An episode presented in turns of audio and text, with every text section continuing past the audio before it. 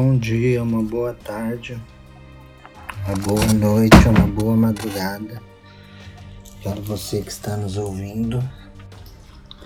Nós chegamos em mais uma lição, vocês aqui conosco estudando o livro de Isaías.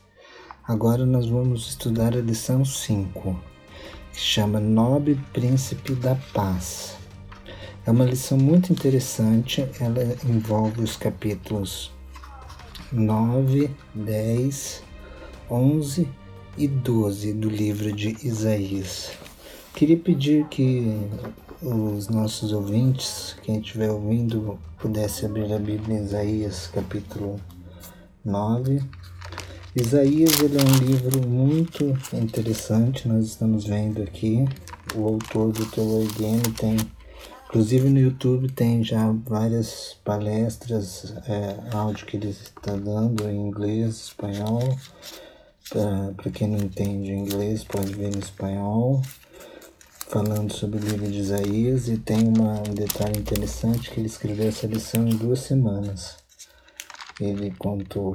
Então ela tem uma coerência bem interessante. Isaías ele se encontra nos profetas posteriores, né?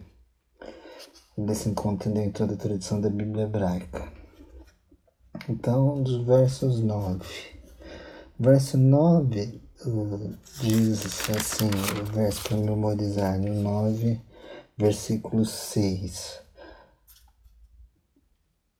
Porque um menino nos nasceu, um filho se nos deu, o governo será sobre os seus ombros, seu nome será maravilhoso, conselheiro, Deus forte, Pai da eternidade e príncipe da, da paz, Melech Shalom, que é o príncipe da paz, seria como o rei da paz. É... O capítulo 9 do, de Isaías, ele começa com um, um conectivo que em hebraico é, é o Vav. Ele começa com Vav, que seria traduzido como e ou mas, poderia ser, mas mais marcando com um contraste entre o que vem antes e o que vem depois. Então, nós sabemos, nós vimos, se os nossos queridos ouvintes não ouviram o podcast da semana passada, ouça, principalmente a parte final que nós falamos do paganismo. As culturas é, em volta de Israel, elas eram muito ligadas ao paganismo, ao ocultismo, é, como o autor trata essa questão. O Reagan trabalha bastante essa questão do ocultismo, ele até traz no livro Don't Be Afraid of Judgment, que é, seria sem, sem temor ao juízo, livro muito bom dele, onde ele cita até a Rebecca Brown no livro dela, que ele veio para libertar os cativos que ela fala sobre uh, como que é esse ocultismo, satanismo que existe hoje, que ela teve contato com isso. Então tem outros livros dela, Vasos de Honra, tudo. Em algumas partes parece sensacionalista demais, outras partes parece que é verdade, assim, as coisas que ela aborda. E então nós devemos estar atentos para isso, porque as outras culturas, a partir do momento que você fazia uma dedicação a Deus, você fazia práticas é, ocultas para esse Deus. E no mundo antigo era muito comum isso. Tinha os antigos mistérios da Grécia, por exemplo, que você era introduzido nos antigos mistérios para para fazer parte de um, dessa sociedade secreta, tudo. Tinha vários grupos, sociedades que realizavam esse tipo de paganismo. E cada vitória que os reis assírios, os assírios, por exemplo, tinham, eles eram, eram vistos como se fosse Deus deles que tivesse dado. E não um, por mérito deles, mas por causa dos sacrifícios humanos. Eles faziam sacrifício a Moloque Moloque é uma coruja enorme, assim, que, que eh, Manassés chegou a sacrificar crianças para Moloque em Israel, para ver até quão grande foi a apostasia. Então, Israel meio que se desvia da, da luz de Deus e vai para as trevas do paganismo, do ocultismo. Será que hoje nós não, não estamos sendo influenciados por esse ocultismo também, por essa nova era, por esse, esse espiritualismo global? É uma coisa interessante a gente pensar, porque é bem sutil essas coisas, vão colocando em séries, em filmes, e às vezes nós não percebemos, estamos envolvidos em práticas, em coisas de ocultismo, de paganismo, de escuridão que nós nem percebemos. Mas nós devemos julgar tudo e reter o que é bom, né? Sim, isso sobre o filme. Então, o ocultismo, é, eles se voltaram por ocultismo e não para o Deus verdadeiro. Onde quer que olhasse, ele ia ver angústia, escuridão, sombras de ansiedade, e eles eram lançados em densas trevas. Então, capítulo 8 vai mostrar isso, nós vimos a semana passada. E no, no 9, verso 1, já mostra assim: Mas a terra que estava aflita não continuará a obscuridade. Deus, nos primeiros tempos, tornou desprezível a terra de Zebulon e a terra de Naphtali, que são duas tribos que se é, prostituíram no sentido de aliança, se entregaram ao ocultismo. Mas nos últimos tornará glorioso o caminho do mar, além do Jordão, Galiléia dos gentios é interessante essa menção aqui. Aí o verso 2 diz assim: Vamos continuar. O povo que andava em trevas viu grande luz, e o que eles viam na região das sombras da morte resplandeceu-lhes a luz. É, do verso do, Perdoe aqui, no verso 2, então é dito que tem um contraste entre trevas e luz aqui e a região da Galileia. Nós vemos, se nós pegarmos os evangelhos, essa parte de Isaías, capítulo 1 ao 39, é assim, ela é muito messiânica, ela é muito composta por, por profecias messiânicas relacionadas. Isaías é o profeta messiânico, em suma, né?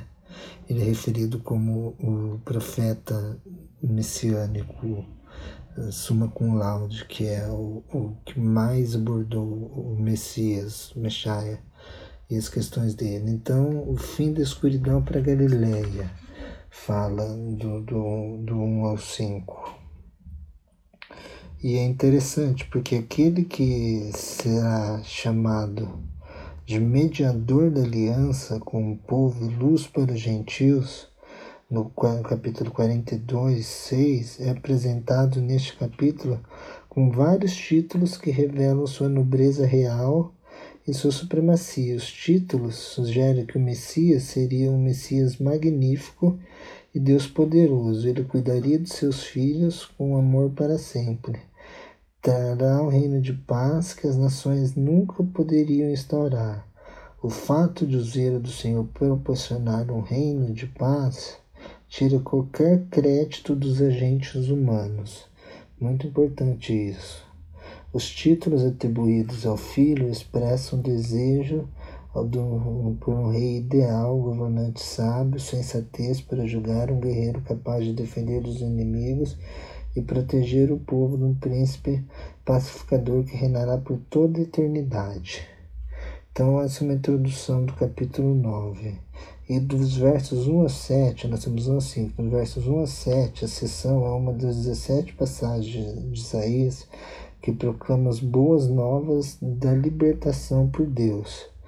No capítulo 11 também, no capítulo 24, no capítulo 49, 51, 60 e 62. Então, no verso 1, ele menciona localizações geográficas significativas do ministério do futuro Messias, é, que é Jesus, os territórios de Zebulon e Naphtali, que depois aparece em Isaías 19, 10 a 16 e no capítulo 32, 39, que incluíam a Galiléia, sofreria de uma maneira especial as invasões assírias. E outros lugares mencionados são os caminhos do mar, além do Jordão, Galiléia, dos gentios ou nações. Todas essas regiões ficavam dentro do escopo do ministério de Cristo os movimentos geográficos de Jesus mostram que ele tinha a intenção de levar a luz das boas novas para os judeus quanto para os gentios. A vinda do Messias corresponde à chegada da luz que dissipa as trevas. Em Isaías, a luz trazida pelo Messias está ligada à libertação do cativeiro do exílio. Então, é, vamos refletir sobre isso. É, Jesus, nos evangelhos sinóticos, primeiro assim, vamos refletir sobre o que a Síria fez. A Síria, ela tomou essa região, que era a região onde ficava a Galileia, nos tempos de Cristo, onde ficava a região da Galileia, a região da tribo de Naftali e Zebulon. Ela toma essa região. A Síria toma e coloca outros povos, outras nações, faz uma mistura de povos ali para ficar ali, que seriam os galileus que viveriam ali, que tinha muitos gentios ali do lado. E se nós pegarmos evangelhos chamados sinóticos, que são os sinóticos que vêm de iguais, que são parecidos, que são Mateus, Marcos e Lucas, João não, porque João é um evangelho que está preocupado com uma questão teológica, não tanto histórica a respeito de Jesus, mas teológica a ênfase de João é na divindade de Cristo, então por isso que ele difere dos sinóticos, que são narrados da mesma, tem a mesma estrutura narrativa, a mesma forma, é, nascimento, curas, milagres, ido para Jerusalém e morte e ressurreição. Mais ou menos assim é a estrutura dos sinóticos. Então, a região que os sinóticos enfatizam do ministério de Jesus é a região da Galileia. É essa região. Já João, na ênfase, se nós pegarmos a ênfase geográfica do Evangelho de João, a Galileia, por que Galileia? Porque Galileia era o povo que tinha mais gentios lá, tinham não-judeus, então nós vemos bastante encontro de Jesus com não-judeus, com pessoas de outros povos, de outros lugares, o Gadareno, por exemplo, os povos de lá. Então ele trabalhou, os, os, os sinóticos trabalham nessa questão. Jesus enfatizando o evangelho com os gentios. Já João, a ênfase do evangelho de João se recai sobre a Judéia. Nós temos o um encontro com Nicodemos, que é um fariseu, capítulo 3 de João. E já começa com falando que ele é luz, que ele vem a luz, já começa falando que ele é a palavra, e ele é a luz que veio para iluminar os seus, mas os seus não reconheceram. Então João já dá uma ênfase no Cristo vindo para os judeus, veio para os seus, mas os seus não o reconheceram. Então já tem isso, a ênfase de João é mais para os judeus que o Messias veio, inclusive a palavra Messios, em grego existe Christos, e existe uma palavra bem rara que é Messias, é usada no capítulo 4 de João, é a única vez na Bíblia que é usada no capítulo 4 a palavra para Messias, quando ele está conversando com a mulher do poço. É bem interessante é, isso. Então essa luz, é, é, essa luz que viria para a região da Galileia que Isaías fala aqui, se confirmaria em Cristo. Ele seria a luz que viria para para Galileia, para a região da Galileia. E também para a região da Judéia também, mas aqui a ênfase é na região da Galileia. Então ele viria para a luz para esses povos, esses povos que tempos atrás estavam imersos no paganismo, no cultismo, tempos depois eles seriam é, teriam a, a chance de ver o próprio Deus feito em carne. Então é muito interessante isso. É Jesus Cristo para tirar ele, libertando ele dos endemoniados e da escravidão do ocultismo. Só Jesus pode tirar as pessoas desse ocultismo, dessa escravidão do pecado, dessas redes de trevas que nos cercam. Só Jesus pode. Essa é uma ênfase muito grande que o autor da lição ele dá. Aí um filho nos foi dado. Nós vemos que o livro de Isaías trata de vários nascimentos vários filhos. Tem o nascimento de Emanuel, tem o, o nascimento do, Mael Shalal Rabas, que se for jogar futebol com ele, se for pedir a bola para ele, até você terminar de pronunciar o nome, ele já perdeu a bola, né? Outro jogador já pegou. Que o nome é muito grande, né? Maer Shalal Rasbas, que é um filho de Isaías. Então isso refere-se aos vários nomes que Deus possui. Por que Deus possui vários nomes? A lição ela trabalha num ponto importante, que é a tradição no mundo antigo, os vários reis e divindades eram dados vários nomes. Você não tinha um único nome para dar, você tinha várias formas de nomear. Dependendo da mentalidade semítica, assim, dependendo da tua ação, a tua esfera de ação, você tinha um nome para isso. Então, se você era um rei poderoso na guerra, você era o poderoso da guerra. Se você era um rei poderoso em comércio, você era o poderoso das negociações. Entendem? Então, era dependendo das tuas ações, você era nomeado com uma característica que relacionava esse nome a essa ação que você era bom para fazer.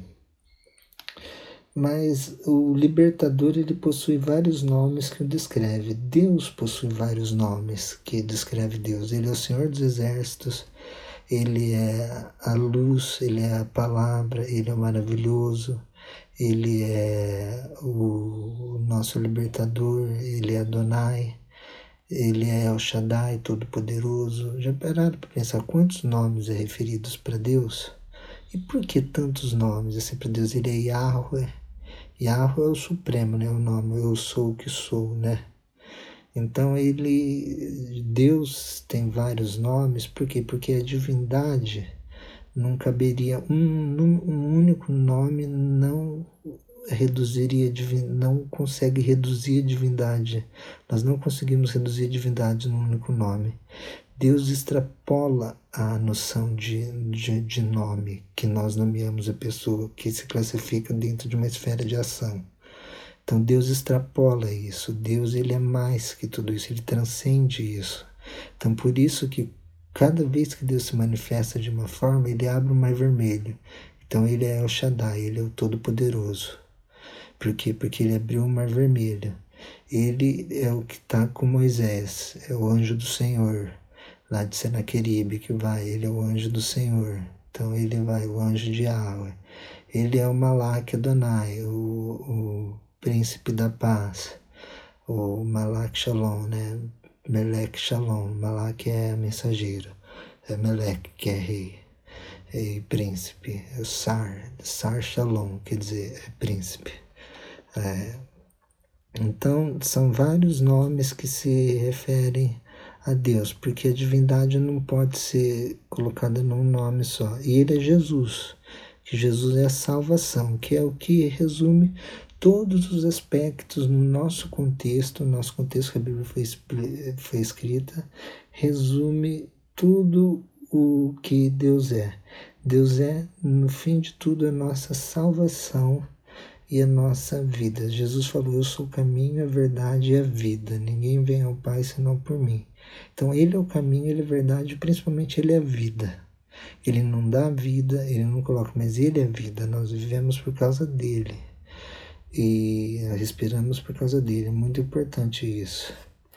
E aí o texto corre, vamos finalizar aqui com uma discussão sobre a questão da liberdade o centro da ira de Deus, é, que Isaías 9, 8, 10 a 34 vai trabalhar a questão do livre-arbítrio, né, que fala, mas livre-arbítrio é, uma, é um termo que eu, por exemplo, eu não gosto muito de usar esse termo aplicado ao ser humano. Por quê? Porque árbitro é juiz. Árbitro nós sabemos que é juiz. Então, livre-arbítrio é um juiz que tem a liberdade para apitar as regras do jogo ou do que ele está arbitrando. Ou seja, então o livre daqui da Terra do grande conflito, vamos supor, o do, do universo. Quem que é o árbitro do universo? Quem que é o grande juiz? É Deus. E quem que tem liberdade para colocar regras, colocar leis? Deus dez mandamentos, Deus, Deus as leis. Deus. Nós temos o que? Nós temos a liberdade para escolher. Então, Deus é o livre-arbítrio, ele é o livre-arbítrio, ele não tem o livre-arbítrio, ele é o próprio livre-arbítrio. E nós temos a liberdade para escolher estar com ele ou não. Então isso é muito importante. Nós temos a liberdade, a liberdade nós não perdemos. Deus ele dá liberdade para nós, porque Deus é um Deus de perfeição. Ele nos concede a liberdade para nós seguirmos ele ou não, para nós escolhermos ele ou não, porque ele é um Deus de amor. E o amor só é visto no contexto da liberdade, da escolha, porque Deus quer que nós escolhemos ele, ele é a palavra. Ah, quando João usa o termo palavra, no princípio era palavra, a palavra estava com Deus, a palavra era Deus. João usa o termo logos. O termo logos em hebraico quer dizer da, é, davar, que é a palavra.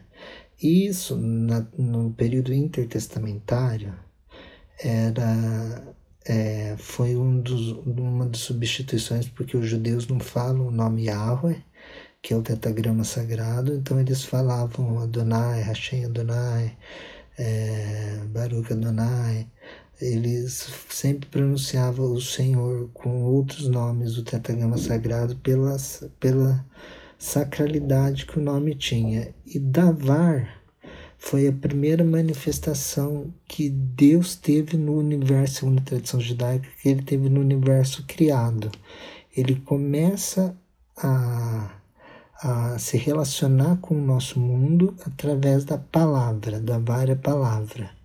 Então ele era visto como, no período intertestamentário, Yahweh era substituído também por Davar como a palavra, aquele que é a palavra, a palavra de Deus. Assim diz o Senhor, no, nos vários profetas, no fala Isaías, fala assim diz o Senhor, assim diz o Senhor, a palavra.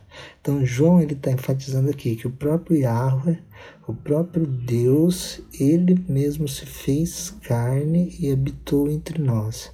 E nós vemos a sua luz e nós vemos a sua glória, e ele tabernaculou entre nós. Isso é uma questão que vai além do nosso escopo aqui, a, a, o texto de João 1, 14, 1 a 3.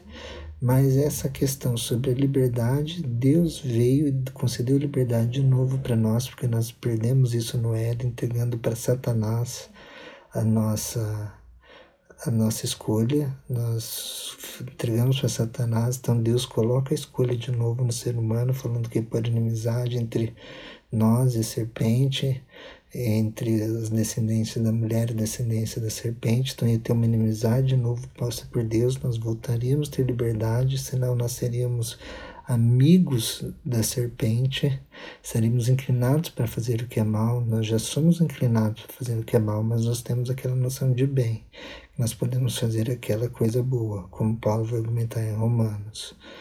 Então, Deus ele veio e cumpriu isso, Jesus, na primeira vinda dele, ele tornou isso acessível para nós e na segunda vinda ele vai consumar tudo, erradicar o pecado, e como Isaías mesmo fala, trabalha, ele vai habitar conosco aqui na terra, na Nova Jerusalém, renovada. E do sábado ao sábado nós vamos adorá-lo é, na nova terra, na Nova Jerusalém. Isso está em Isaías 66. Então, que essa possa ser nossa mensagem, nossa. É, nossa reflexão, lembrando que Cristo é a luz, Cristo nos dá a liberdade, Cristo é a vida. Que o próprio Deus, o próprio Deus se fez carne, morreu por nós, o nosso libertador, o libertador, que esses textos de Isaías aqui estão mostrando, que isso possa ficar na nossa mente, nós possamos sempre ter um relacionamento com Cristo cada vez maior e esse relacionamento possa influenciar as outras pessoas para Jesus, que é a salvação em suma. Então, é essa minha mensagem. Um abraço e nos vemos na semana que vem. Até mais.